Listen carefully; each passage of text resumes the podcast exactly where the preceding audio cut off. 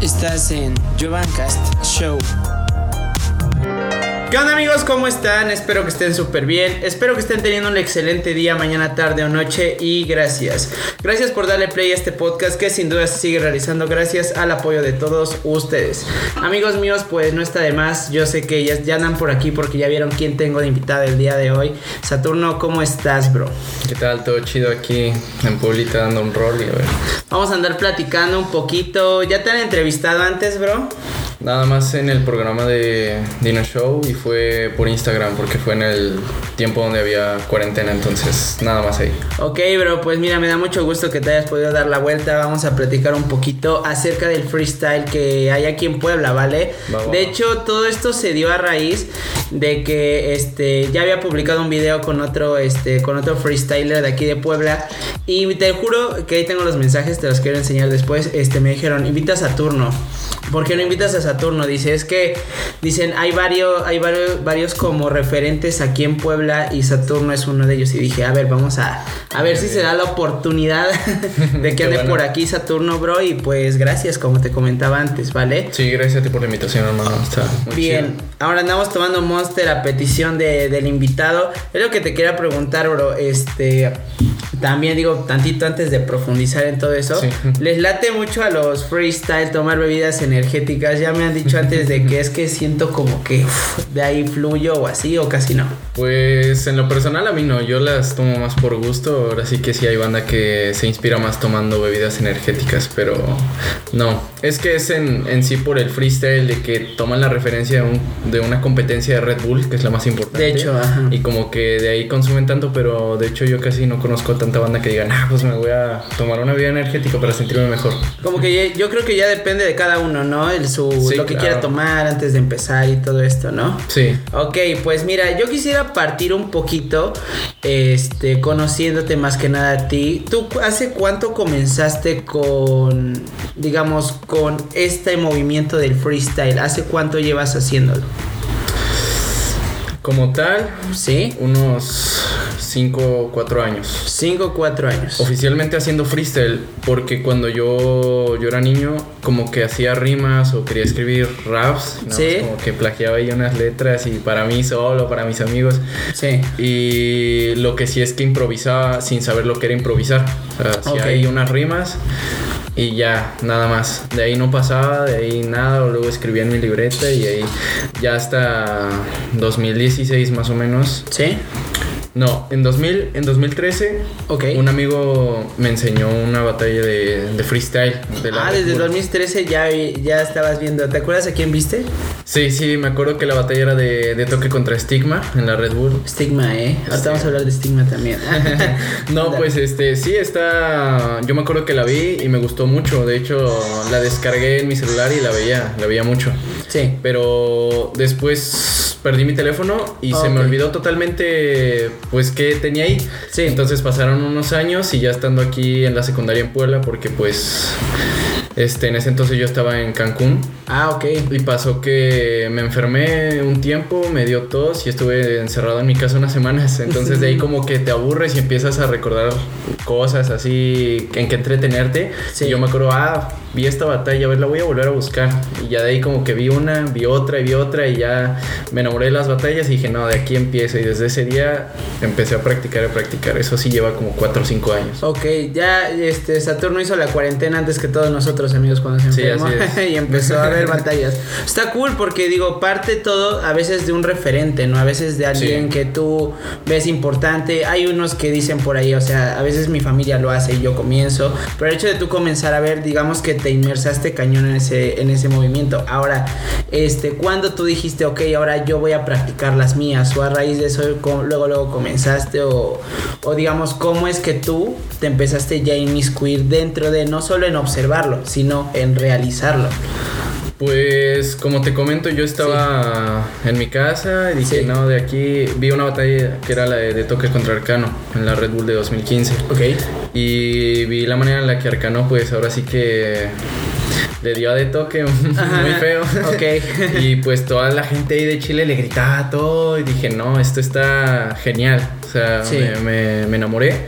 Sí. Y dije, no, pues Ahora sí que voy a empezar a practicarlo. En mi casa, cuando estaba solo, ahí prendía el estéreo, ponía unas bases, me ponía temáticas, me ponía a hacer minutos libres.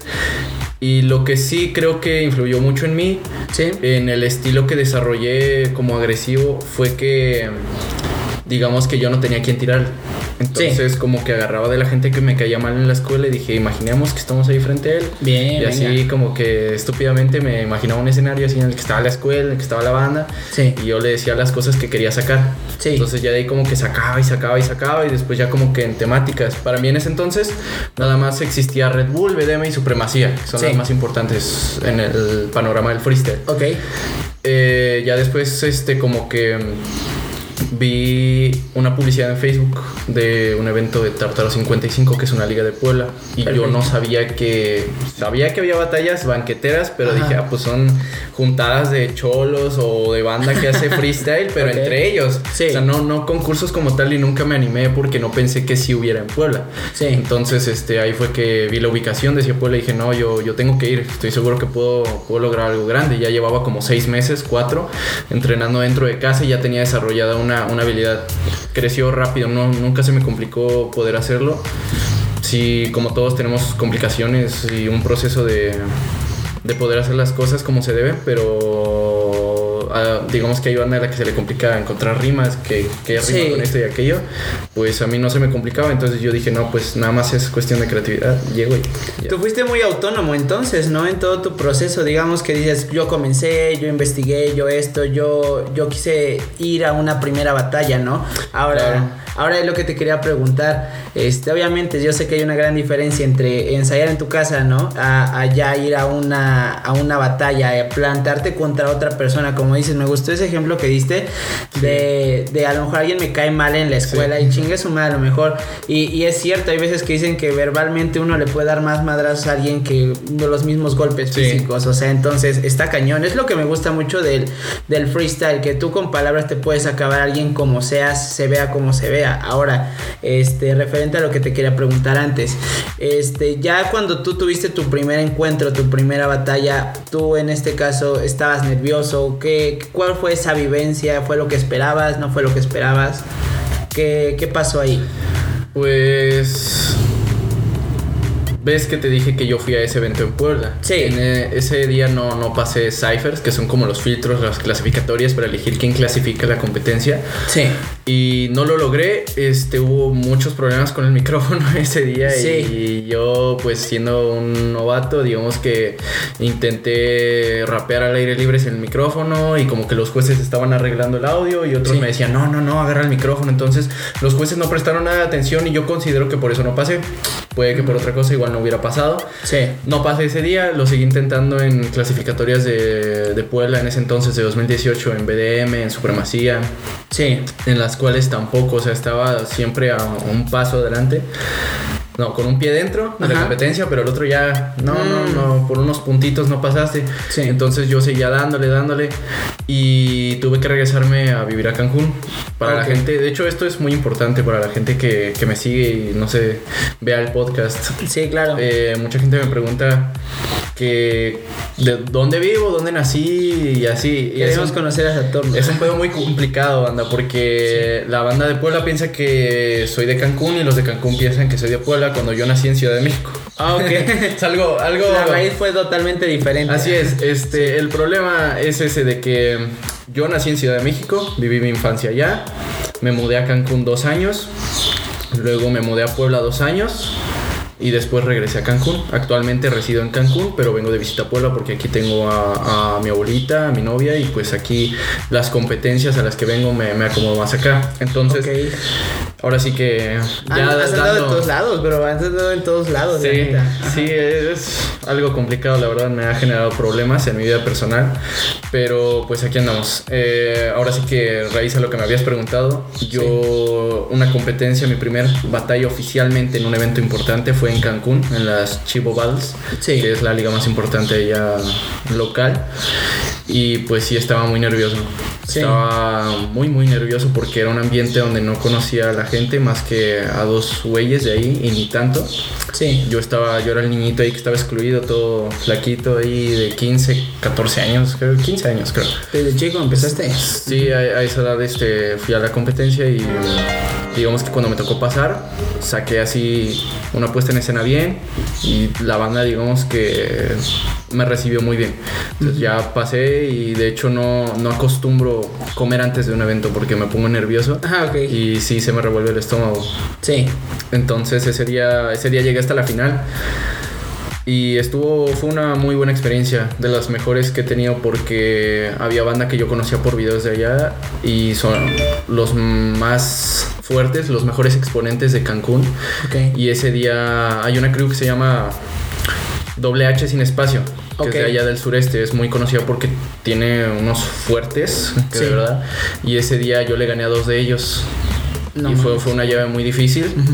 Debo reconocer que la banda igual se emocionó un poco porque yo era niño, pero Sí. saqué cosas muy buenas. Y ya en la final, pues en los nervios me ganaron. Eh, Sí. El error de un novato, pues ahora sí que me dieron dos réplicas contra un vato llamado Goek de allá. Ok. Y me dieron dos réplicas y ya de ahí él como que me, me verguereaba, me, Sí. me hablaba mientras yo rapeaba y yo me quedé sin ideas y repetía lo mismo, lo mismo que dije en las rondas anteriores y ya hubo un momento en el que me trabé y ya fue, él ganó y se fue a una nacional en Tabasco.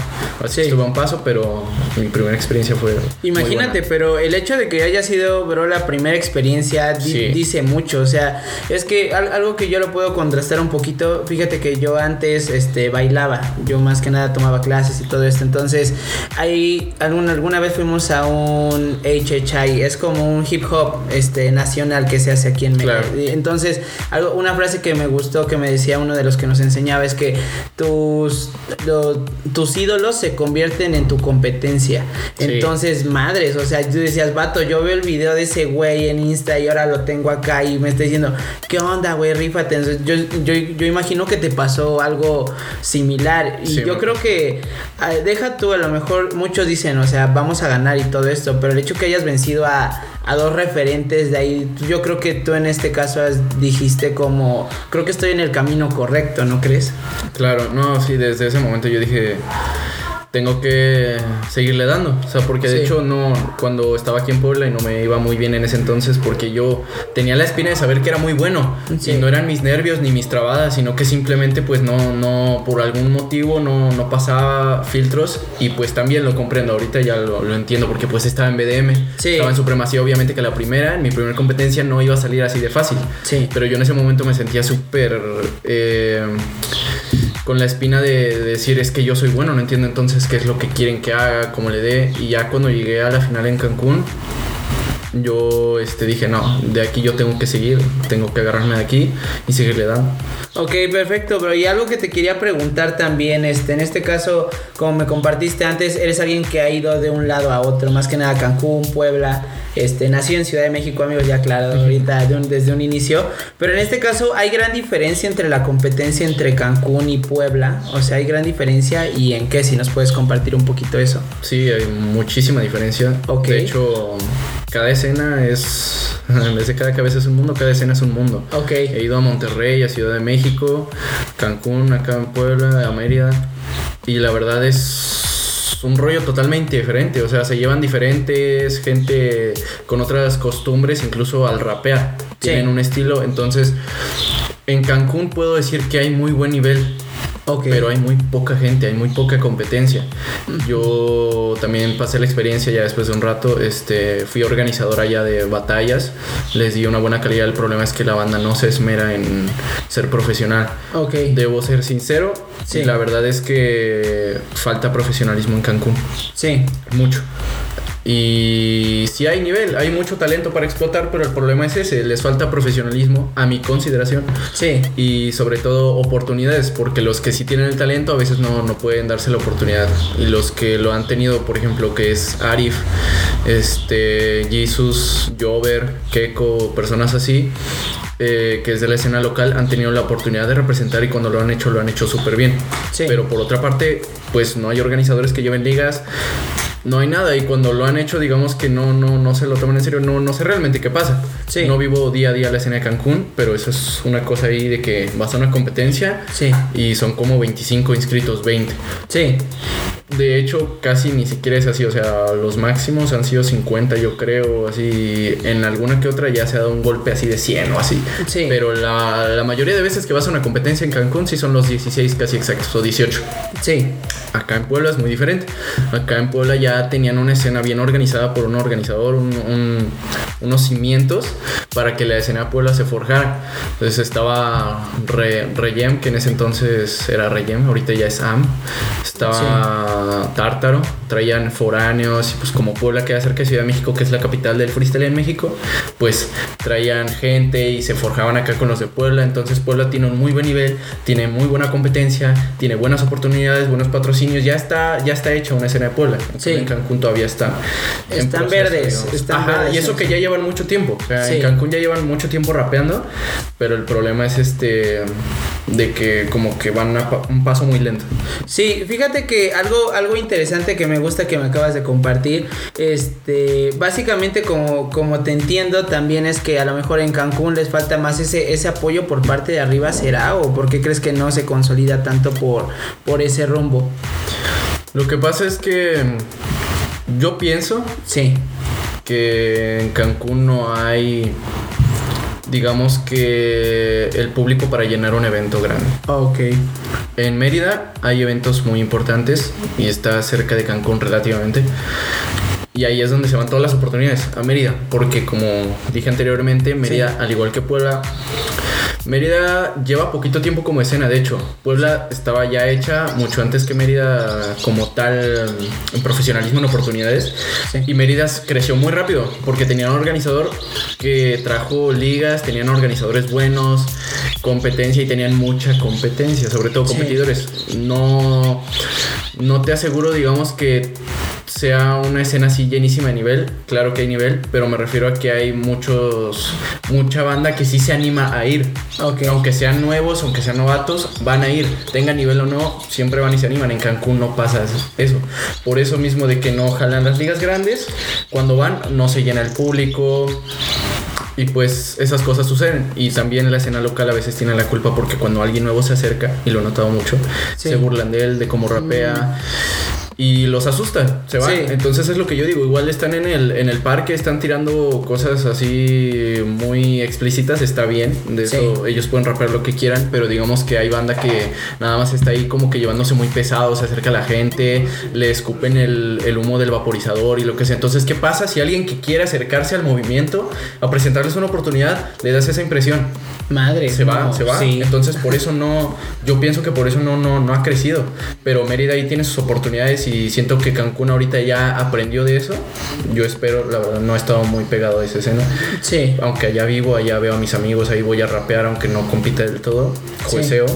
Pero ya hace falta como que un organizador jale cosas buenas y a ver si las aprovechan. Si no, yo creo que sería la última oportunidad de que alguien se fije en un buen tiempo en Cancún. Ok, en este caso, hasta incluso tú podrías ser como el referente, digo, si tú quisieras podrías armarlo, ¿no? Tú en este lado. Yo, yo he visto mucho que incluso banda o gente prefiere irse a Estado de México porque dicen que ahí está el, eh, movimiento, eh, dependiendo de la cosa. Mira, yo, yo me ha tocado platicar con gente, eh, en este caso, con lo que tengo que contrastar es con el baile, Entonces, por ejemplo, muchos bailarines de Puebla, ahorita también ya se consolida un poquito ese rollo acá, pero prefieren irse a Estado de México porque ahí es como la capital donde están todos. Entonces, yo creo que incluso este podría ser un ejemplo porque puede que haya gente en Cancún, haya gente en cualquier estado, pero prefieren emigrar a otro sitio, quizá para consolidarse, ¿no? Para que en verdad se den a conocer o se dé el nombre como tal, ¿no?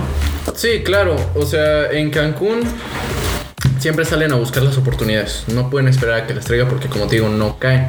Yo intenté organizar una oportunidad que era para mandarlos a una nacional acá a Puebla, que Sí. era Sangre Azteca, organizada por Codeína. Y pues me quedaron mal.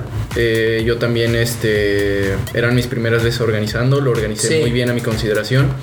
Tuve algunos fallos como cualquier otra persona, pero yo les presenté varias fechas que tenían que acumular puntos para una tabla y el primero ya se iba. Sí, eh, no se recaudó lo que yo, yo tenía en mente para que para los viáticos también no iba a sacar todo ahí de las fechas, pero tampoco digamos que yo iba a pagar todo en ese momento. Yo lo que me interesaba era darles la oportunidad. No sé si haya sido un error o no, pero yo no tenía digamos que toda la capital para poder hacerlo. Entonces por eso hice también las fechas y también en las fechas les di premios. Eh, grabé las batallas, les diga Fest, hice incluso una fecha con beatbox, un beatboxer con un micrófono. Los llevé incluso a un spot que se ha cancelado en Cancún, que es el Malecón. Sí. Este, los corrieron de ahí. Mm. Creo que porque fumaban mucho y así hubo un día en el que ya de plano los corrieron, no regresaron. Yo los regresé a ese spot, al menos cerca, no tanto como ellos esperaban. Y pues no, o sea, en la primera fecha me salió bien, hubo varias bandas, pero era digamos que una clasificatoria para ver qué cómo, cómo podía salir. Si yo ah, veía que no salía bien, entonces iba a cancelar el proyecto, pero salió bien en la primera, y ya después lo llevé allá. No, pues las inscripciones eran de dos y media a cuatro. Bueno, a las seis se habían juntado los 16 apenas.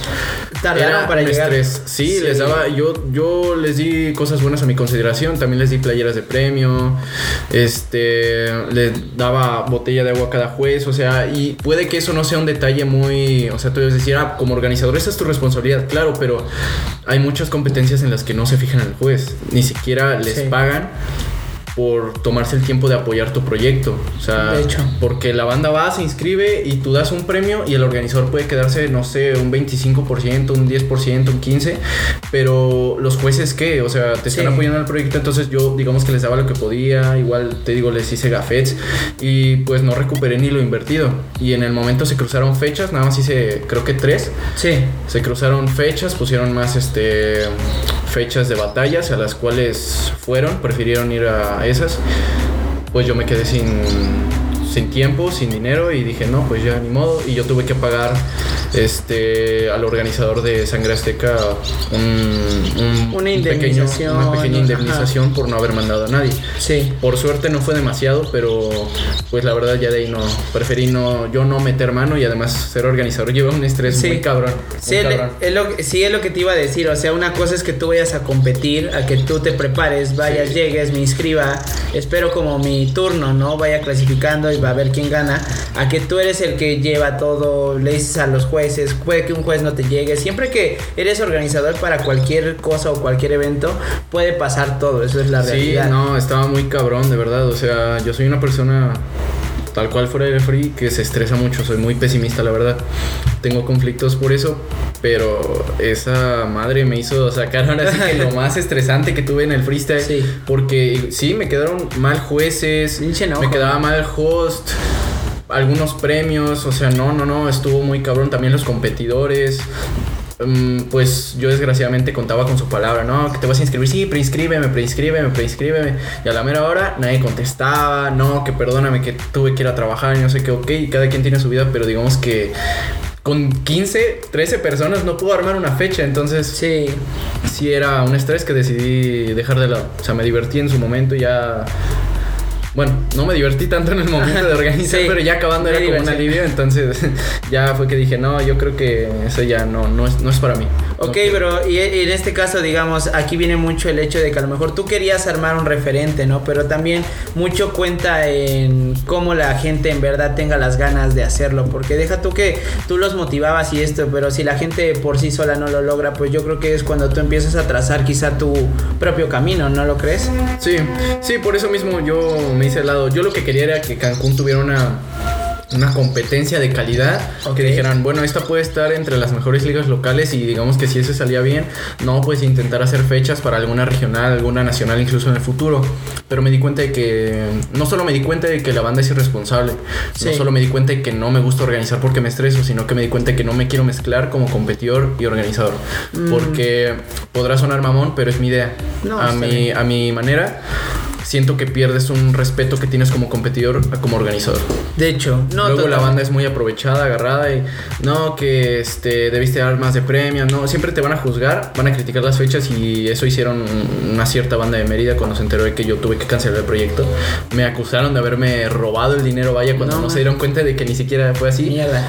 Eh, digamos que esa banda de Mérida que, que, dijo esos comentarios de mí, digamos que me respetaba como competidor. Entonces me di cuenta y dije, ¿sabes qué? Es manchar también tu reputación y pues incluso eh, la convivencia con la demás gente. A mí no me interesa caerle bien a nadie, pero tampoco quiero mezclarme por organizar fechas que me tiren mierda y encima que estos güeyes no la aprovechen. Entonces el único pendejo que pierde el tiempo soy yo. Sí. Entonces pues dije, no, pues por las buenas, gracias a todos, ya ahí tantito. Hay una, hay una como una teoría que es la del maestro alumno. Dicen que es muy fácil este, criticar al maestro cuando le está cagando esto y el otro, pero a lo mejor detrás ves al profe que a lo mejor se está rompiendo la madre o está buscando cómo enseñarle esto y el otro, pero poco eh, pocos, se pondrían en los zapatos del maestro, en verdad. Es cuando te das cuenta que madres, no es nada sencillo lo que estás haciendo, ¿no crees? Sí. Y en este caso, bueno, este, lo que te quería preguntar, ya yéndonos un poquito, hace rato me pareció muy interesante que me dijiste que hay bandita que la neta que te jala para abajo, que no te motiva y demás, o que a lo mejor, este, pues te juzga, ¿no? Yo en este caso también me gustaría conocer tu opinión. En este caso, ¿crees que el movimiento, la neta, es como orgánico por dentro o la neta se tiran como, como mala leche, por así decirlo. Entre competidores. Entre competidores, exacto. Ajá. Sí.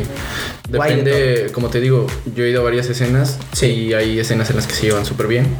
En Cancún, por ejemplo, pues casi no se tiran mierda entre ellos. O sea, okay. sí han tenido sus problemas como todos, porque igual hay banda que choca con sí. otra, pero hasta ahí, porque pues como la escena es pequeña, igual pues todos convivimos entre todos, todos nos conocemos. Pero cuando son grandes y así, todos tienen muchos problemas. Sí, la banda es muy envidiosa, la banda es, mm. digamos que esto se volvió tan competitivo que si tú pierdes por un momento, ya eres peor que todos.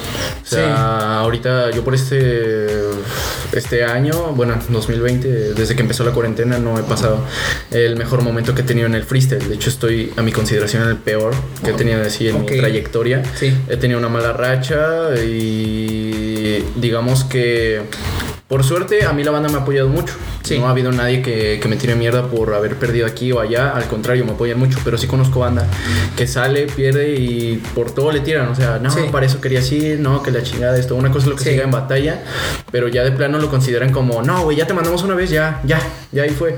Ajá. Y ese es el problema. La banda, digamos que está tan esmerada en querer ser alguien, tiene tanta hambre de querer representar que les vale madres comerse a sus propios compañeros. En serio, o sea, digamos, ha habido como traición o se habla neta. Sí, ha habido muchas cosas. Y Ay, yo sé demasiadas cosas, incluso entre eh, la banda que ustedes ven en videos, que okay. han visto en Red Bull, sí. que han visto así, que incluso entre ellos han tenido problemas. Obviamente no voy a decir nombres ni nada, pero sí. hasta ellos, la gente que ha estado en Red Bull, en BDM, gente que ustedes ven por los videos que son los grandes de la escena de México, hasta ellos han tenido cosas muy y pues incluso más culeras sí. que la banda que ahorita está en el under. Ok, en este caso es lo que te quería también preguntar. ¿Crees que hay oportunidad entonces de en verdad crecer en dentro del freestyle? O sea, ¿tú crees que sí haya oportunidad o no crees? Actualmente sí, o sea, sí, sí te ayuda muchísimo a crecer porque el freestyle ya lo puedes convertir en tu carrera. Okay. El freestyle como ya actualmente es un deporte, digamos que Urban Roosters, no sí. sé si lo conozcas, sí. este apoyó muchísimo a la difusión del freestyle por sí. La yo pienso que el pegue de todo esto fue FMS. O sea, el freestyle ya era conocido por muchas personas, pero digamos que cuando el freestyle estaba en el punto de, de que era la esencia del freestyle, de batallas de rap nada más, y eran batallas de rap, rap, sí. eh, digamos que el público eran puros raperos, sí. o puros breakdancers, beatboxers, grafiteros desde que se empezó a dar más difusión con el paso de los años, ya como que más gente lo conoció y cuando yo pienso que cuando, o yo considero que cuando la FMS pegó en Argentina, todo es así una, una repercusión masiva mundialmente sí. y ahora sí que eh, hasta las personas que no están aproximadas al rap o al freestyle como lo es el local, sí. conocen la FMS, o sea, ahora sí que si tú llegas, por ejemplo, yo creo que como quién será, no, no, sé si conozcas a Maquiavélico. Sí. Bueno, sí, si ese vato, yo siento que si va a un lugar y se conoce con alguien y dice, no, pues este, ¿a qué te dedicas? No, pues yo hago freestyle. Sí. ¿Lo conoces? No, ah, bueno, sí, sí lo conozco, pero por la FMS Argentina, ¿conoces al trueno? ¿Conoces al cache? Así como lo conoces por eso, pero no conoces tanto lo local. Entonces sí. tiene mucha repercusión y como tú dices, ya buscan más apoyar al movimiento por la repercusión que tiene. Sí. Pero la repercusión que tiene no está totalmente afiliada al conocimiento de, de la cultura completamente. Mm, sí. Está, está, bueno, yo siento que es una norma de doble filo, precisamente por las personas que creen que tienen derecho a opinar sobre el movimiento, eh, digamos que criticándolo, Sí. o como si fueran jueces, de que cualquiera ve una batalla eh, y por haber visto la FMS Argentina dice, no, no, no, es que este le ganó porque no sé qué madres dijo, y es así como, sí, vato, pero métete tantito más y te vas a dar cuenta que eso que dijo, muchos lo han dicho.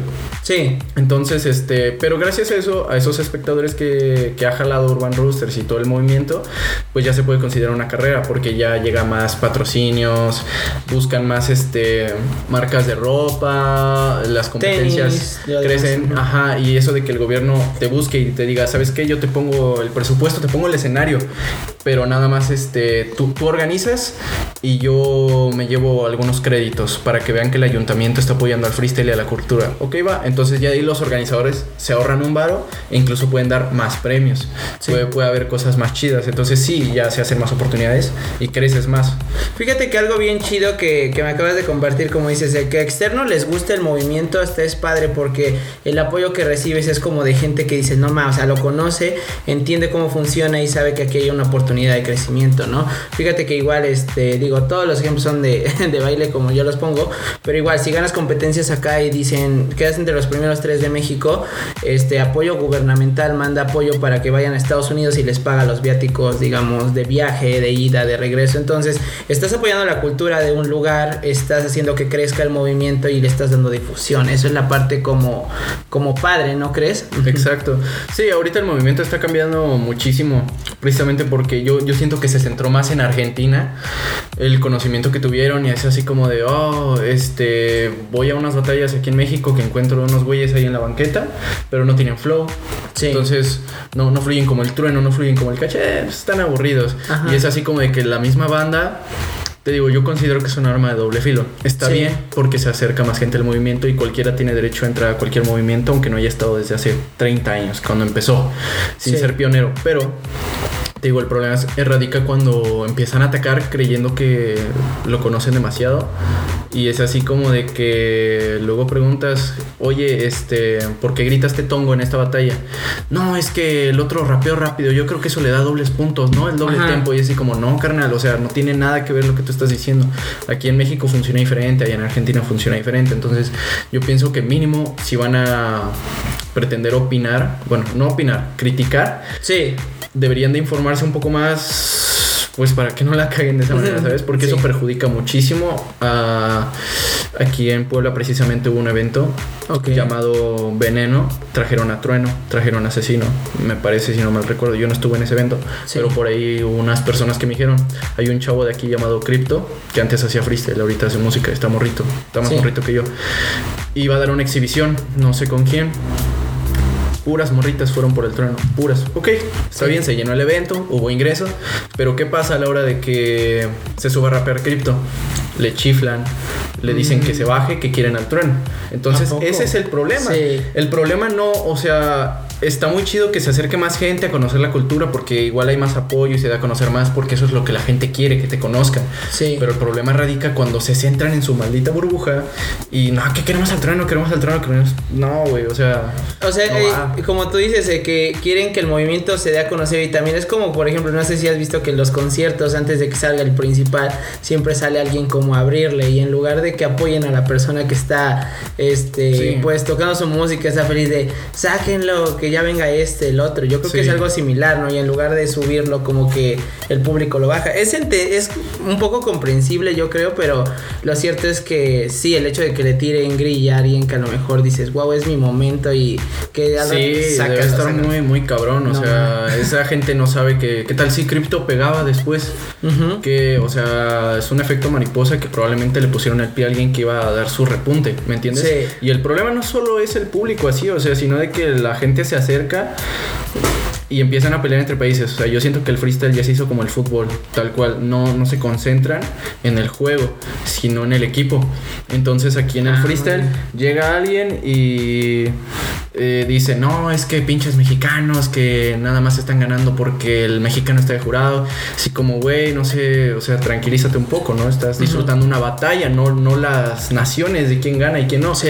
Y precisamente igual con Woz, yo considero que en Argentina le han dado mucho favoritismo. Yo la verdad no soy aficionado al freestyle argentino, pero tienen talento. El problema es que yo, yo siento que ahí pues educaron diferente Sí. y pues gritan muchas cosas, apoyan muchas cosas que mm, no se me hacen la gran cosa. Sí. Eh, entonces, este, la, la gente se acerca y critica las naciones y ya es una guerra de países, ¿me entiendes? Sí. Y luego la gente igual se pone muy sensible como lo de Sarasocas contra Raptor. No sé si habrás visto esa Sí, sí, batalla. sí. Toda la gente se enojó que porque. Raptor le tiró esto, porque Raptor le tiró aquello, igual contra en una God Level donde RC le tiró de su de que era huérfano a Teorema. Ah, sí es un punch muy muy crudo, pero es una batalla y cada quien decide lo que le va a tirar. Y si es algo personal, pues el mierda es él, pero no tienen por qué decir, "No, es que eso no se hace una batalla", porque él tiene derecho a hacer lo que le dé la gana. Sí. Y si puede tirar lo que sea, pues está bien, o sea, eh, creo que por ahí algún creo que Pepe Grillo de Chile había comentado, dijo esa frase que sí le queda muy bien. O sea, no puedes ir a, a boxear y quejarte de que el boxeador te está golpeando muy fuerte. Porque eso Sí. vas, a eso Sí. vas, no puedes, o sea, sí es un deporte, pero ya no puedes hacerlo family friendly. Bueno, lo están haciendo, pero a mí me cuesta aceptarlo, por ejemplo. No, me es gusta que, que, sea tan family no, friendly. sí, y menos eh, siendo el freestyle, o sea, donde, donde tendrías que ser, es como dicen por ahí, hace poco, mm, ah, bueno, hace un par de años censuran a, digo un ejemplo, ni me acuerdo cómo se llama el cantante, pero me acuerdo que sacó una rola en la que en este caso, este, pues digamos, él está haciendo una, una apología, digamos, a, a, pues hacer arte, digamos, en el video se ve como le está pegando, le está pegando en este caso un, a otro chavo y también le pega una mujer y demás. Y en lugar de que a lo mejor la lírica tenía un trasfondo, este, no, cancelenlo esto y el Sí. otro. El hecho de que a lo mejor, de- él estaba diciendo, vato, es- este, eh, mi video se basa en un libro de Stephen King, me acuerdo que decía, donde el libro es eso, es simplemente ficción. No es como que yo lo haga esto y el otro no, pero digo, a veces eh, todo es síntoma de cancelación, no esto y el otro. Y es lo que, digo, sin caer en detalles de, Sí. de todo eso, es lo que te quería preguntar. O sea, tú que lo vives, digamos, todo el tiempo, digamos, en el freestyle, ¿hay algo que se pueda y hay algo que no se pueda? ¿O literalmente todo tendría que ser 100% abierto? Pues es cuestión de cada quien. A mí, por ejemplo, me gusta tirar lo que me dé la gana porque yo voy a rapear como quiero. No voy a rapear lo que ellos quieran escuchar. Exacto. Hay muchas veces, eh, igual hay estrategias, ¿sabes? Porque he ido a dar exhibiciones a, a escuelas y es obvio que no voy a tirar cosas así como, ay, como Napoleón, de no sé qué, la, la chingada, Ajá. o soy como Estigma en el 2013 con De Toque, o sea, Ajá. no voy a hacer eso porque es obvio que la gente, como te acabo de decir, no está muy afiliada al movimiento. Entonces Mm. uno tiene que ser un poquito más populista, uno tiene que ser un poquito más tranquilo para que ellos comprendan y des un buen espectáculo, porque también te subes a dar un espectáculo. Sí. A mí me ha tocado varias veces que he rapeado para el ayuntamiento, tanto aquí en Puebla como en Cancún. Ah, ok. Puede que, que me genere un poquito de conflicto esto, pero nos piden que no insultemos demasiado. Bueno, al inicio, hace Sí. dos años, en Cancún y en Puebla me habían dicho que no groserías. Ok. Y ahí es cuando dices, bueno, Sí te lo dijeron como tal. sí, sí, nada de groserías, nada. Y dije, bueno, a mí se me complicaba un poco rapear sin groserías, pero es algo Sí. que te ayuda porque puedes demostrar tu ingenio sin necesidad de insultar. Pero hubo una ocasión en la que algún ayuntamiento, que no voy a mencionar, Sí. comentó que no querían rimas crudas. Nada de que te voy a matar, nada de que te voy a golpear. Mm. Y es así como, eso me perjudica a mí porque ese es el estilo que yo tengo. Sí. Te censurando O sea, el arte. Ajá, entonces, este, sí, como tú acabas de decir, si yo, no sé, me sale una temática de Stephen King, yo tengo que soltar algo crudo porque así me gusta a mí soltarlo. Sí. Pero no voy a decir, ah, te voy a acariciar, o sea, porque el ayuntamiento no quiere que digas matar y no tanto, o sea, Sí. es obvio que ellos tienen sus normas, pero si va a ser así, entonces yo siento que deberían pensarse dos veces las condiciones, los organizadores, para Sí. afiliarse a ese tipo de eventos. Está bien que ellos tengan sus condiciones, tienen sus razones, pero digamos que eso me perjudica a mí al rapper, porque yo tengo un estilo así y pues tendría que cambiar las rimas y está bien.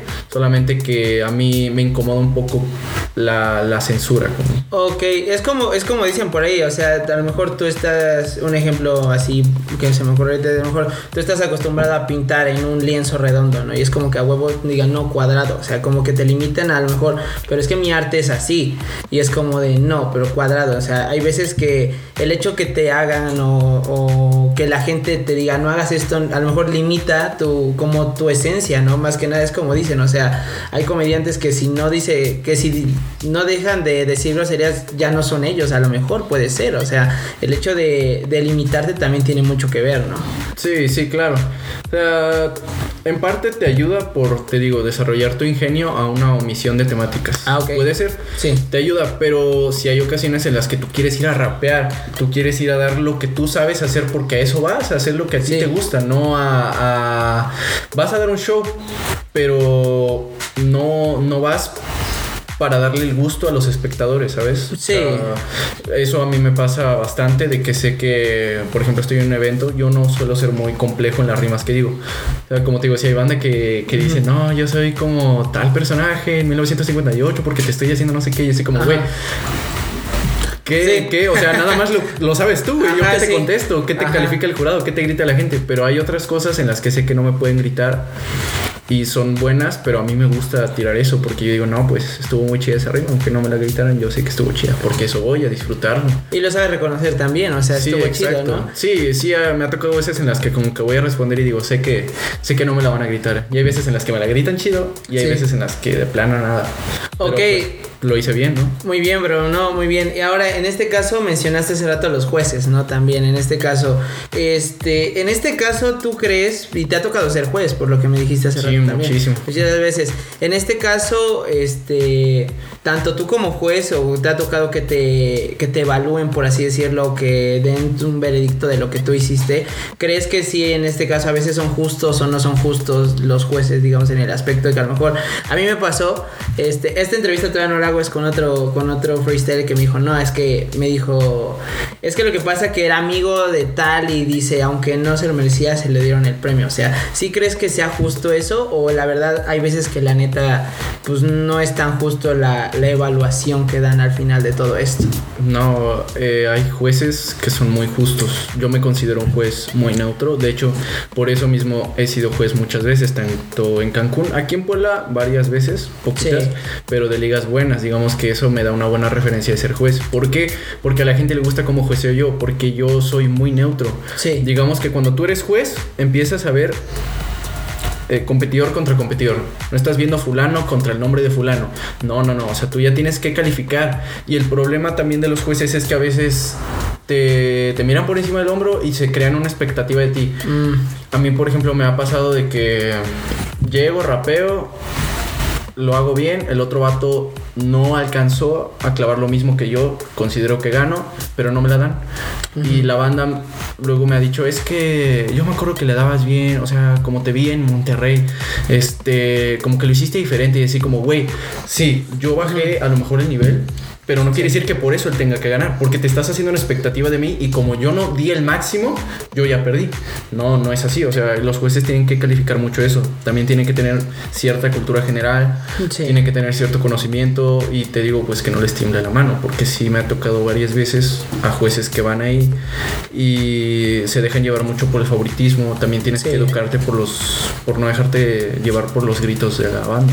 Ok. Tienes que ser súper neutro, así. Tienes que, para ser juez, sí es una labor un poquito difícil. A mí las primeras veces que me tocó ser juez, me daba nervios, mucho nervio votar contra alguien que sabía que era de los buenos, Ujú. pero simplemente el otro vato ganó y pues punto. Entonces no me temblaba la mano para votar, pero sí me ponía un poco nervioso porque sabía que eso me iba a generar un poquito de críticas, pero dije pues es algo que tengo que cumplir. No, pues eso vengo también, ¿no? Sí, o sea, yo pues soy sí. el juez y todo eso. Ajá, yo, yo vengo a calificar y ahora sí que si no les gusta, pues es por algo no están aquí sentados. A la próxima, pues ustedes me dicen entonces o a ver qué onda, pero sí es una labor un poco complicada. Ok, bro, y en este caso lo que te... Vamos a caer en una pregunta cañona. Ah, bueno, no tan cañona, pero digo, en este caso, yo te quería preguntar, bro, en este caso, ¿ha habido alguna vez en la que tú pierdas, digamos, el control? Me refiero a enojo, digamos, porque a lo mejor este, se pasan con alguna rima o demás. Tú en este caso, o cómo manejas el estrés, o cómo manejas el hecho de que a lo mejor como dijiste antes, tú eres muy crudo en tus rimas, ¿no? Eres muy directo. Y si alguien te responde igual, tú en este caso, ¿tú cómo manejas eso? O sea, lo manejas tranquilo, este, no, no ha habido alguna vez que digas, "Mm, yo le quiero romper la madre, por así decirlo, aquí somos medio sinceros. O sea, ¿ha habido alguna vez que tú digas, o sea, neta, sí me enojó esto? ¿O cómo manejas eso? Pues no, yo pienso que por suerte hasta ahora no me ha tocado nada de de que yo me moleste en serio como para golpear a alguien en una batalla. Siento que podría llegar a pasar, no de golpearlo, sino de enojarme a ese punto. Sí. Por ahora no ha pasado, pero sí me han tocado muchas batallas en las que como que son muy vergueros, son muy altaneros, por así decirlo. Sí. Y digamos que yo era, ahorita siento que le bajé un poco, era muy, muy altanero. Ni Sí. tanto, pero si me retaban a hacerlo, entonces digamos que decía, ah, pues entonces vamos a ver quién más. Me pasó lo más cercano a una batalla así como medio tensa. Fue en Cancún hace dos años y medio más o menos. Sí. Contra un vato de Campeche que digamos que ponía nervioso al rival. Eh, en cuartos de final a él le tocó que se enfrentó con un vato de Cancún y este todo el tiempo lo miraba y le decía palabras en lo que él rapeaba y el Sí. otro vato se distrajo y perdió. Cuando le tocó contra mí, yo cuando estaba rapeando, él me veía y me decía, pendejo, pendejo, pendejo. Entonces hubo un momento en el que yo me puse firme nada más y digamos que lo veía así de frente y así en la batalla le decía así como, no, te quieres poner verguero y no sé qué. Y era cuando el morro, cuando rapeaba, yo lo veía culero, Ajá. se trababa. Entonces digamos que ahí es cuando usa su propio hechizo en su contra y ya se va. No me ha tocado mucha tensión en las batallas. Yo sí suelo ser tenso en una batalla. Si se encara no me echo para atrás, Sí. pero no me pongo agresivo porque yo estoy enfocándome en rimar bien. No, ma, y eso está chido porque, digamos, así como me lo estás contando, eh, la otra persona pierde el control en el, en el momento en el que se pone así, pierde el control y a lo mejor tú ves ahí una debilidad como para que a lo mejor ah, ya, ya lo desconcentré o ya estoy el otro y puedes incluso ganar, ¿no? En este caso la batalla, por así decirlo, ¿no? Claro, sí, es Sí. cuestión de, de seguridad porque hay banda que es novato y pues está nervioso. Sí, Y hay otra banda que se aprovecha de eso sí. y como que los intimida y fuera. Como dicen, no te tomes nada personal, ¿no? El hecho de pues, tú vienes a competir y el hecho, o sea, tú desde que estás plantado aquí, tú vienes a que nos vayamos, a que nos peleemos verbalmente Sí. y aguántate, güey, ¿no? Sí, pues, o sea, vas, batallas y lo que pasa allá arriba se queda allá arriba. Ahora sí que si te enojas y lo empujas, lo que sea, allá abajo, pues todo tranquilo y les das la mano siempre. Ok, bro, mira, en este caso, en, tengo como siempre a todos mis invitados, le- a- como en este punto, les digo pregunta interesante del día de hoy. Bueno, te voy a dar un poquito de contexto, ¿vale? Vale. Se dice por ahí que este McGregor, que es un luchador de UFC, de Uf- UFC, perdón, perdonen mi pronunciación, ¿vale? Se dice que, que mucho de lo que él pelea este, se alimenta del público, ¿vale? Hace rato ya hablamos igual del público, pero también muchos dicen que tal vez este, sin público no pelearía igual, ¿va? Entonces aquí va mi pregunta. ¿Tú crees improvisar o este o hacer free de la misma manera con público o sin público? No, para nada. Yo sí me enfoco mucho en el público. Ah, ok. Me alimentan los gritos. Realmente cuando estoy apagado en una batalla y suelto algo bueno y me empiezan a gritar chido, Sí. suelto otra mejor, me gritan más y ahí me, me retroalimento mucho con el público, la verdad. Yo una batalla... Unas batallas sin público siento que no, yo no daría lo No está tan Ya me ha pasado, de hecho, en lamentablemente cuando pones Saturno contra aparece una batalla de quemarropa que me di con Kies o con Alex aquí en Puebla recientemente y no había público, la bocina estaba era una bocina de estas como de este tamaño y estaba como al 30% de su capacidad. O sea, ni es que yo así mm. no me prendo, yo me prendo y me gusta rapear cuando la bocina está a full tope. y el público emocionado y prendido. Yo realmente fue una desmotivación muy cabrón estar ahí, me, me dio un bajón muy feo. Sí. Pues no, definitivamente yo no rapeo igual sin público que con público. Cañón, y digo, es, está, se me hizo interesante la pregunta porque dicen a final de cuentas, este, incluso hubo una competencia este, grande de freestyle que le hicieron como en línea, me parece, no sé qué, que pusieron puras pantallas verdes y eso, y dicen que fue muy Sí. distinto el hecho de que, como dices tú, que en el freestyle que se alimentan de las reacciones de la gente, es como de, oh, oh no mames, Sí, ¿no? no, o sea, yo creo que fue la Red Bull, no este... De verdad que no, no hubiera podido, no me explico cómo agarraron motivación. O sea, hay gente que sí está ya bastante tiempo en esto y tiene muy muy entrenado ese asunto de su puesta en escena sin el público, pero yo no, yo no hubiera podido de plano soltar nada, nada. Estar en un cuarto verde, en una internacional, y digamos que batallar así sin público no me hubiera motivado, no me hubiera sentido como en una internacional. Sí, no, pues yo imagino que igual, o sea, muchas de las personas que estuvieron dijeron, no, ma, o sea, no fue para nada la vivencia, así sea un estadio pequeño, así sea un grupo pequeño, el hecho que una, 10, 50 personas, digamos, estén ahí para ti y griten, te alimentas, ¿no? Como lo acabas de decir. Sí, de hecho, precisamente por eso yo he estado muy bajoneado desde que comenzó la cuarentena. Ok. Yo, o sea, había quedado subcampeón en Monterrey. Este, ya de subcampeón nacional, todo me estaba yendo para arriba. Se me llegaban propuestas, yo competí aquí en Puebla, gané dos eventos importantes, en los demás quedaba en el podio. Estuvo genial y de pronto el virus, la cuarentena y yo me encerré en mi casa, dejé de practicar, me, no me motivaba a rapear porque tenía problemas económicos, problemas personales. Entonces de plano me descuidé muchísimo y ya pues hasta la fecha, ahorita ya siento que recuperé mi nivel, pero voy a eventos y hay muy poco público y así, entonces no me siento igual. Yo siento Mm. que me voy a sentir muy bien yendo a una competencia hasta que ya se recupere todo como antes.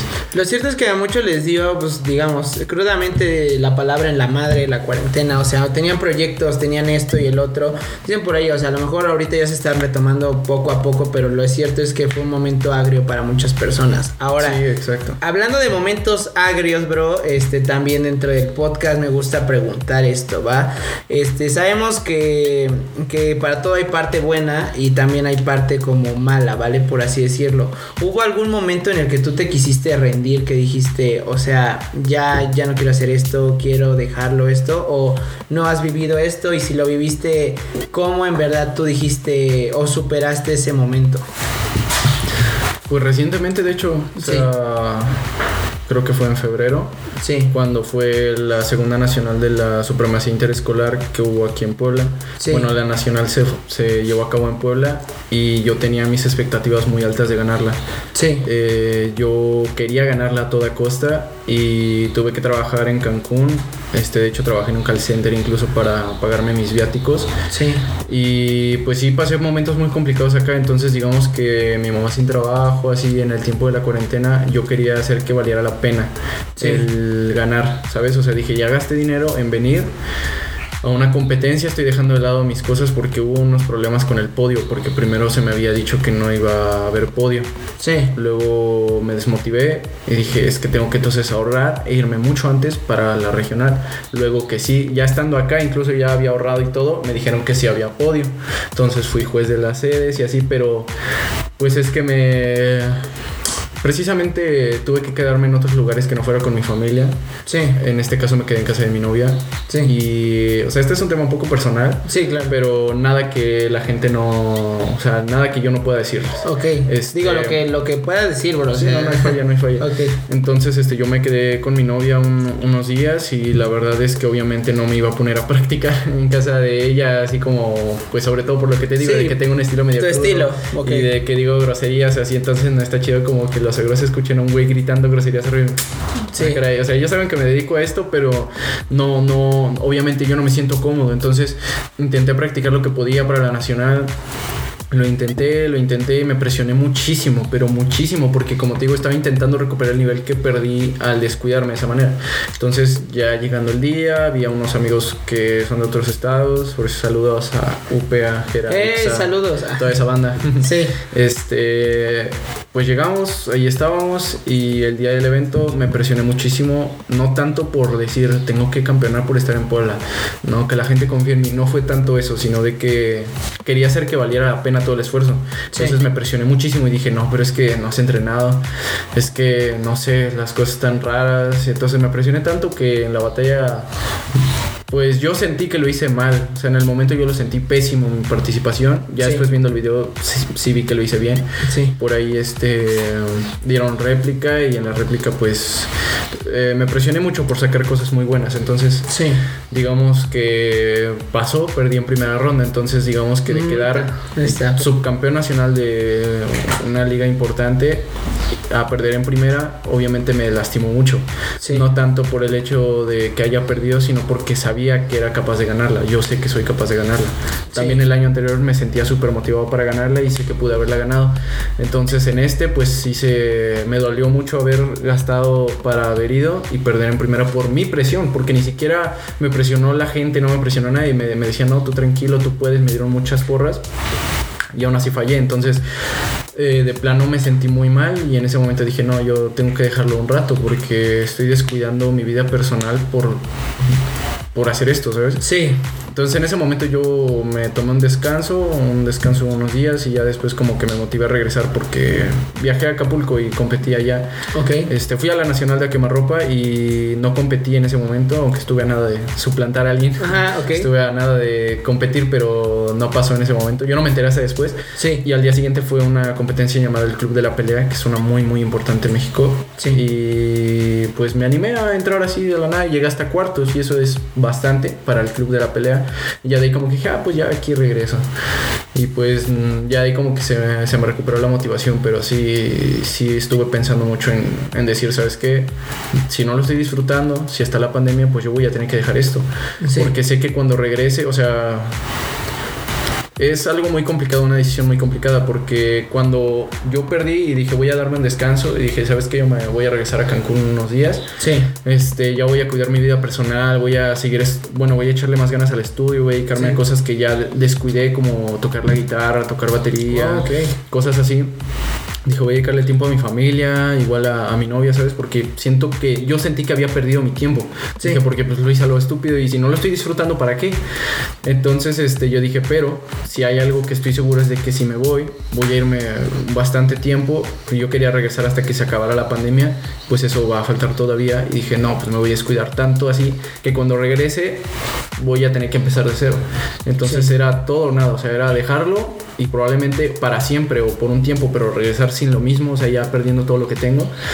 O quedarme y volverlo a intentar. Entonces, pues por suerte decidí quedarme, pero sí estuve pensándolo muchísimo tiempo. Lo muchísimo. meditaste. Sí, Sí, claro. porque pues no, no disfrutaba practicar y yo decía, pues si ya perdí mi nivel, ¿por qué me estoy saturando en querer recuperar algo que ya, pues ahorita no puedo? Porque no, no tengo dónde practicar, no tengo la mentalidad para concentrarme en el freestyle. Hay cosas complicadas que no, ¿me entiendes? Sí, incluso artistas grandes se dan como un espacio porque existe como este artista burnout, o sea, como que quemas todos, como que quemas, no digamos lo que tú puedes lograr, ¿no? O sea, te quemas por dentro de decir, o sea, por el momento ya, o sea, por el momento estoy en un estado en el que necesito despejarme porque es, real, porque muchos artistas, toques, toques guitarra, este, pintes y demás, necesitan ese aire de inspiración o ese aire de tranquilidad porque siempre es de a veces, este, ¿qué va a sacar? ¿Qué va a sacar? ¿Dónde compite? ¿Dónde compite? Y, y llega un momento en el que dices, me quemé todos mis cassettes a veces a lo mejor.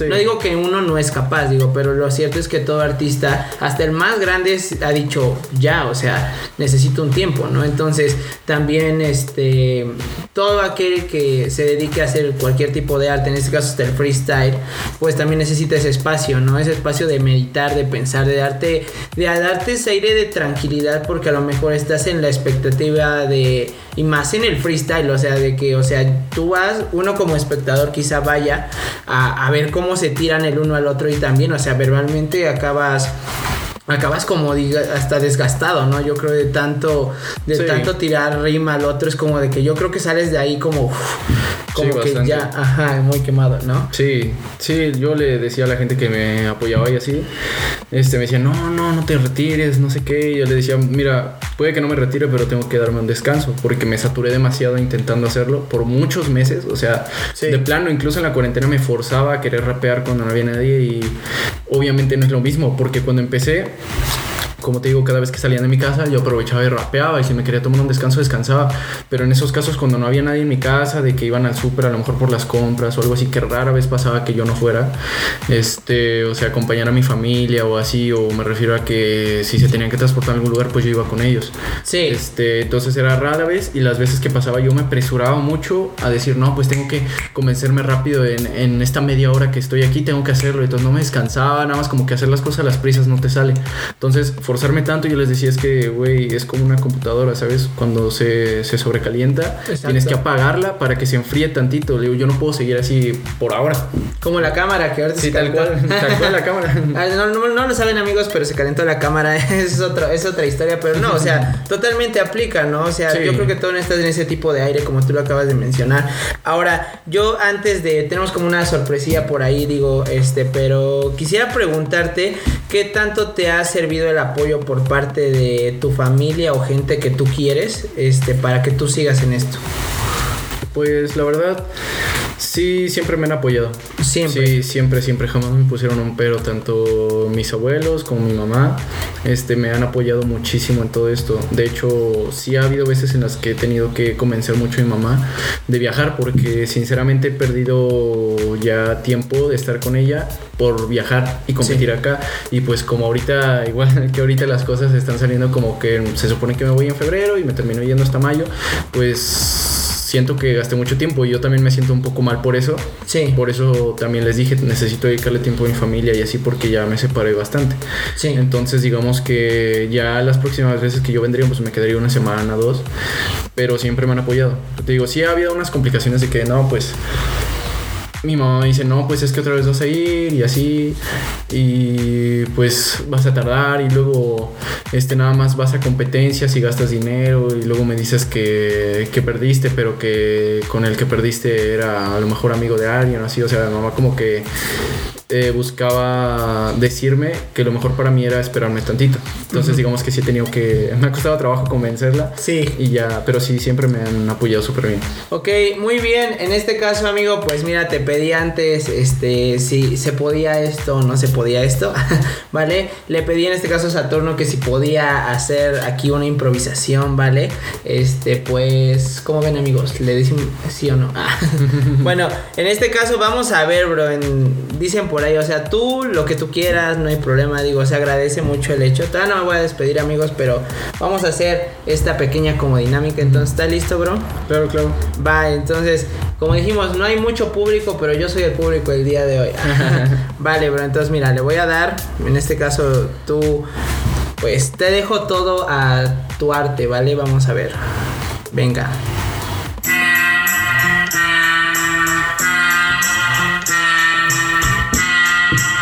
A ver, ahorita. Yo, Vamos yo. a ver. Y venga, amigos. 3, 2, 1, No necesito demostrar nada a nadie, yo soy una fiera Que les den patrocinios y les dé sus playeras. Yo soy bueno donde quiera, cualquiera se siente arriba hasta que yo me saco la resortera. Y sí, que se lleven esos malditos patrocinios Cualquiera se fija en niñas y también en los niños Pero esas cosas no las necesito. No solo estaré en entrevistas, también entre oídos Y eso lo tienen Ey. que saber, no estoy tirando rostro. La gente dice solo pasa porque es un buen morro Pero hace tiempo yo estoy conservando el trono Y si estoy tomando un monster es porque rapeo cual monstruo Oh, vamos a dar un aplauso, amigos. Venga. Venga, bro, gracias, eh. Sí, Oye, bro, gracias a ti. Con todo, eh. Mira, vamos a finalizar con tres preguntitas que tengo aquí listas. Este, digo, todavía no me despido, amigos. Pero Claro, muy claro. cool. A ver, bro, en este caso, yo sé que para cada uno la expectativa es totalmente diferente, ¿vale?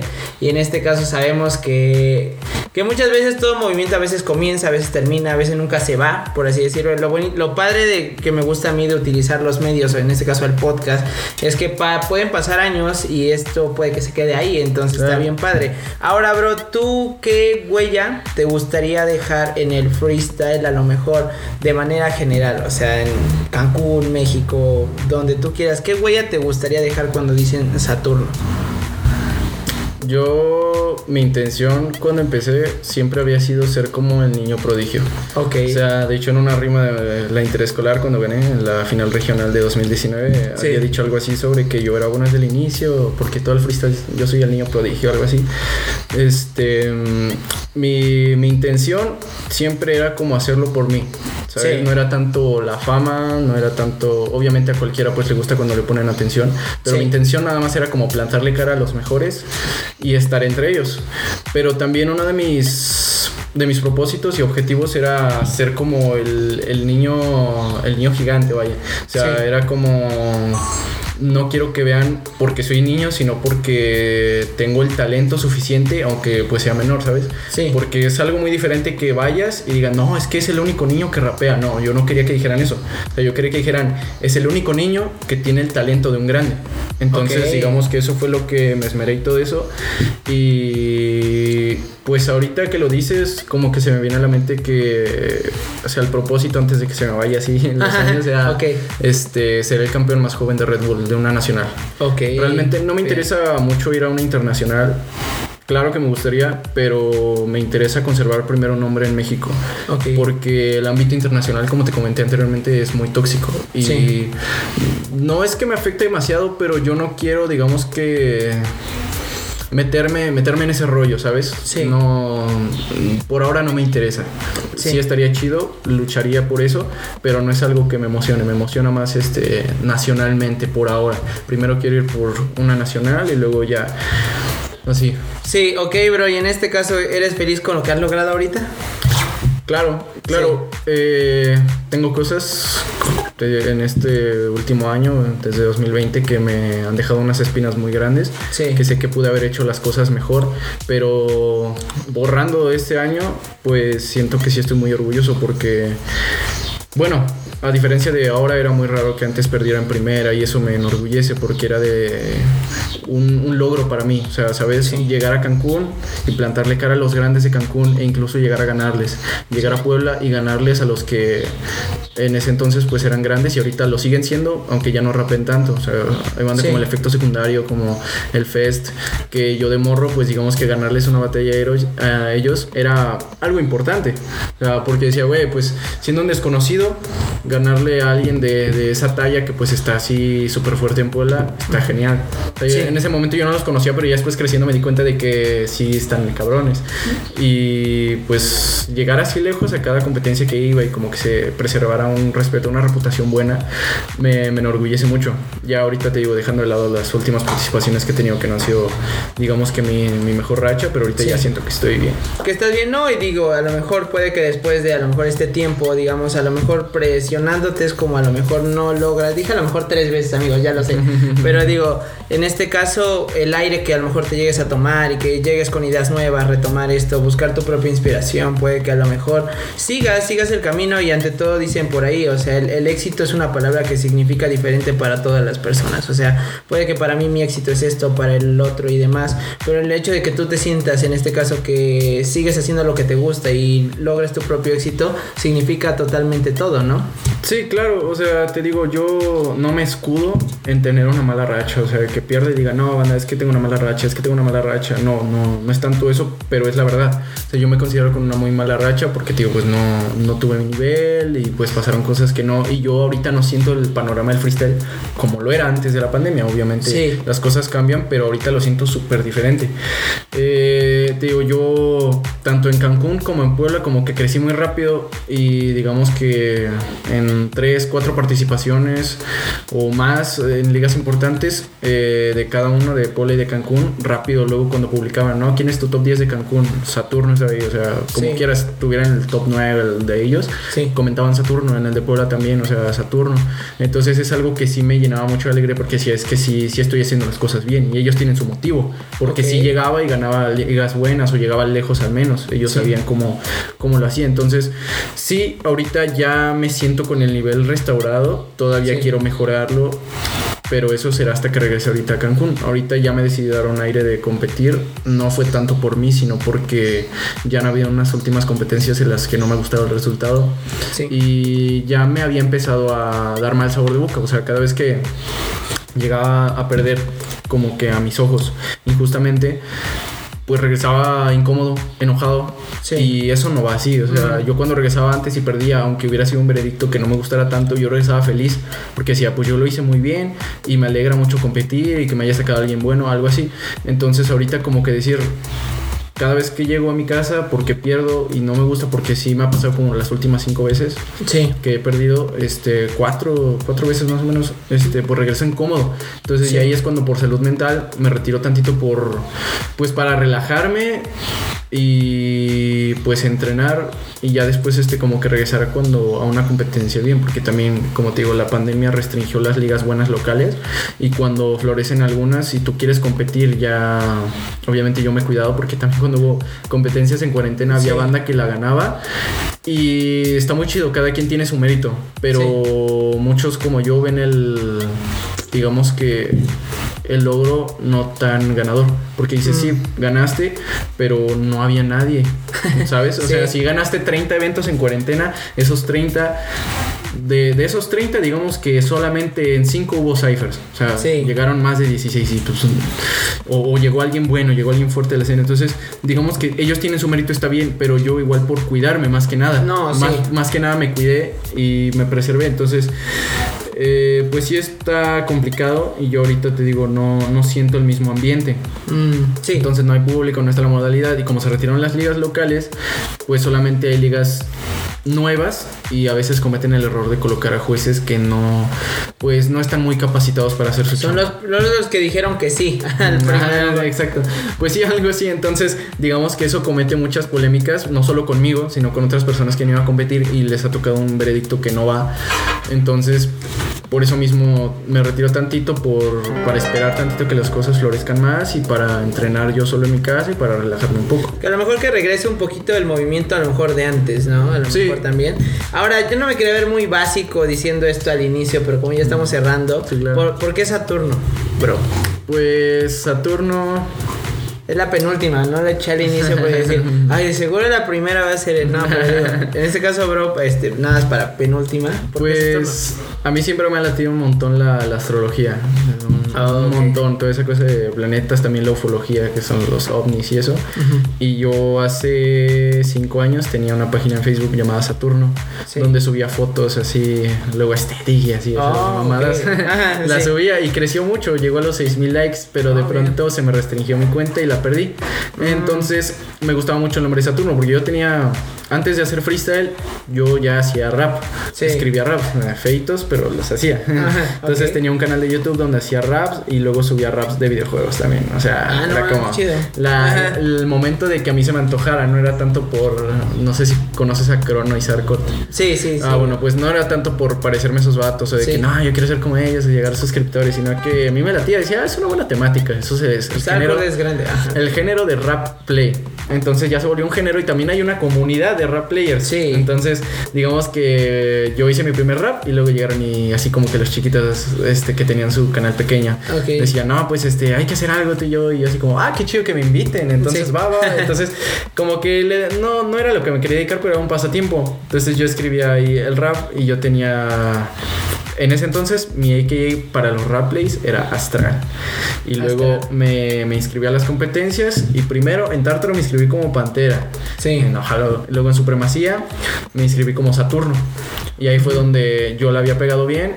Y al organizador me, me buscó porque dijo que la había hecho muy bien, pero no me encontraba. Sí. Entonces ya después eh, yo fui a, una, a la BDM, donde el mismo organizador estaba ahí. Sí. Y yo me quise inscribir, pero con otro AKA.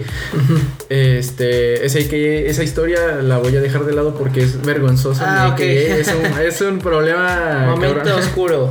No sé qué pensaba al ponerme ese nombre, pero Sí. lo, lo- lo dejo de lado. Este, entonces me dijo, no, pero ¿qué no? No te pongo como Saturno, porque yo ya te conocen como Saturno, yo te conozco como Saturno y te queda bien.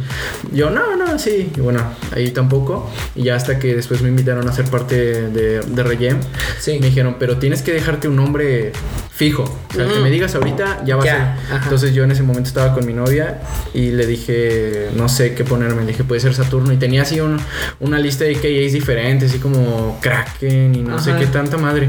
Entonces le dije, Saturno es entre ellos. Le dije, a mí me gusta, pero no sé, siento que es un poco básico. Le dije, no tiene ningún significado detrás. Entonces ella me dijo, no, Saturno suena muy bien. Y mira, ahí, ¿y se pues, quedó? Se me quedó, se me quedó Saturno. O sea, ya, y lo, lo había pensado en cambiar. la- o sea, de repente Sí. me pasa por la cabeza cambiarme el nombre. Como que dijo, ah, o sea, este está chido, me lo Sí. hubiera puesto. Ajá. Pero ya como que cambiarte el nombre es como cambiar tu trayectoria. Siento que ya Mm, Saturno es alguien, ya, ya es un personaje, ya es un freestyler, ya lo conocen. Y digamos que aunque hay banda que a lo mejor no me tiene en Facebook o en Instagram y me conocen, no sé, en Acapulco, en Monterrey, ah, este. topas a alguien así, no, yo topo al Saturno. Entonces, digamos que ya teniendo ese nombre, yo ya no hay marcha atrás, ya me forjé un nombre así, ya así se me va a quedar. Y se quedó Saturno. Sí, sí, ya se, ya se quedó un Saturno. Muy bien, bro. Va la última pregunta y la última siempre la hacemos hacia el centro. Claro, Para claro. la última, va para la última pregunta, bro. Graba con una cámara. Eso, o sea, Acábate la memoria. Mande. Me encanta acabarme la memoria. ¿Listo? Una hora y veinte. ¿Listo? Va.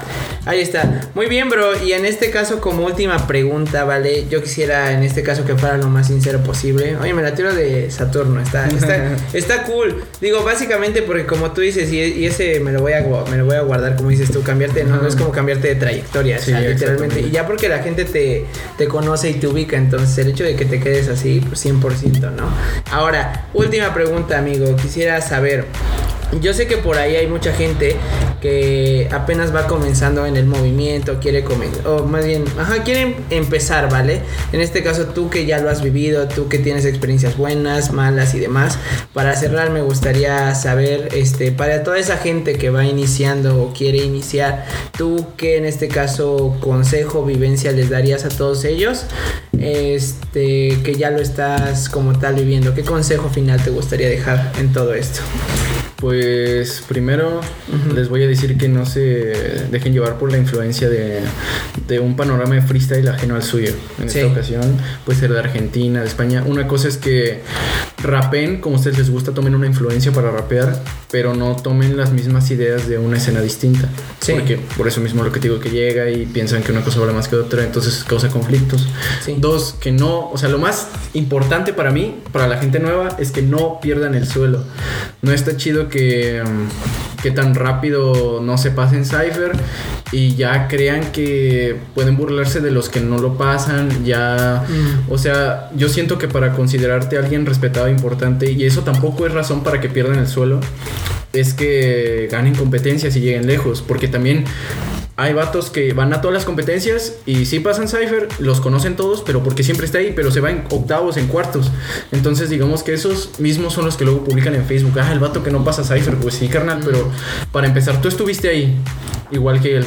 En segunda, pues ya pasas Cypher, pero dime qué más pasas, o sea, no pasas octavos. Entonces es como de, está bien, cada quien tiene su manera de, su proceso a su cierta velocidad. Pero que no pierdan el suelo de plano. También llegan a competencias y se quejan de. O sea, luego, luego pierden.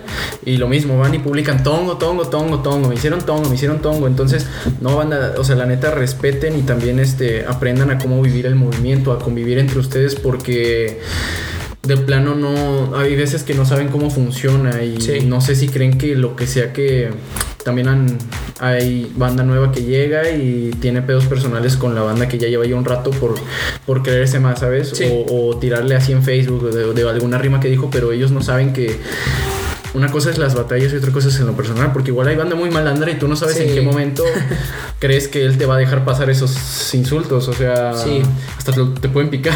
No, mames. Entonces, este, Cuidado. digamos que mi consejo es que no pierdan el piso, o sea, que lleven Bien. su proceso lento, que guarden silencio, que lleven, que coman callados, o sea, eso principalmente, que coman callados y que respeten, o sea, que el respeto sea su mayor cimiento y su mayor valor en el freestyle, que, que no se dejen llevar competitivamente así de que uno es morro y el otro morro que ya ganó tres eventos antes de que tú llegaras, eh, tú digas, ah, no, pero yo el otro día le gané a fulanito, entonces yo, yo me quiero dar con él, no sé qué, él no es tan bueno como dicen, no sé qué, o sea, no, o sea, es un respeto que tienen que quedarse, ir a competir y divertirse y punto, ya, y dejar pues las batallas en las batallas, lo personal, quédenselo para sus amigos, para su casa.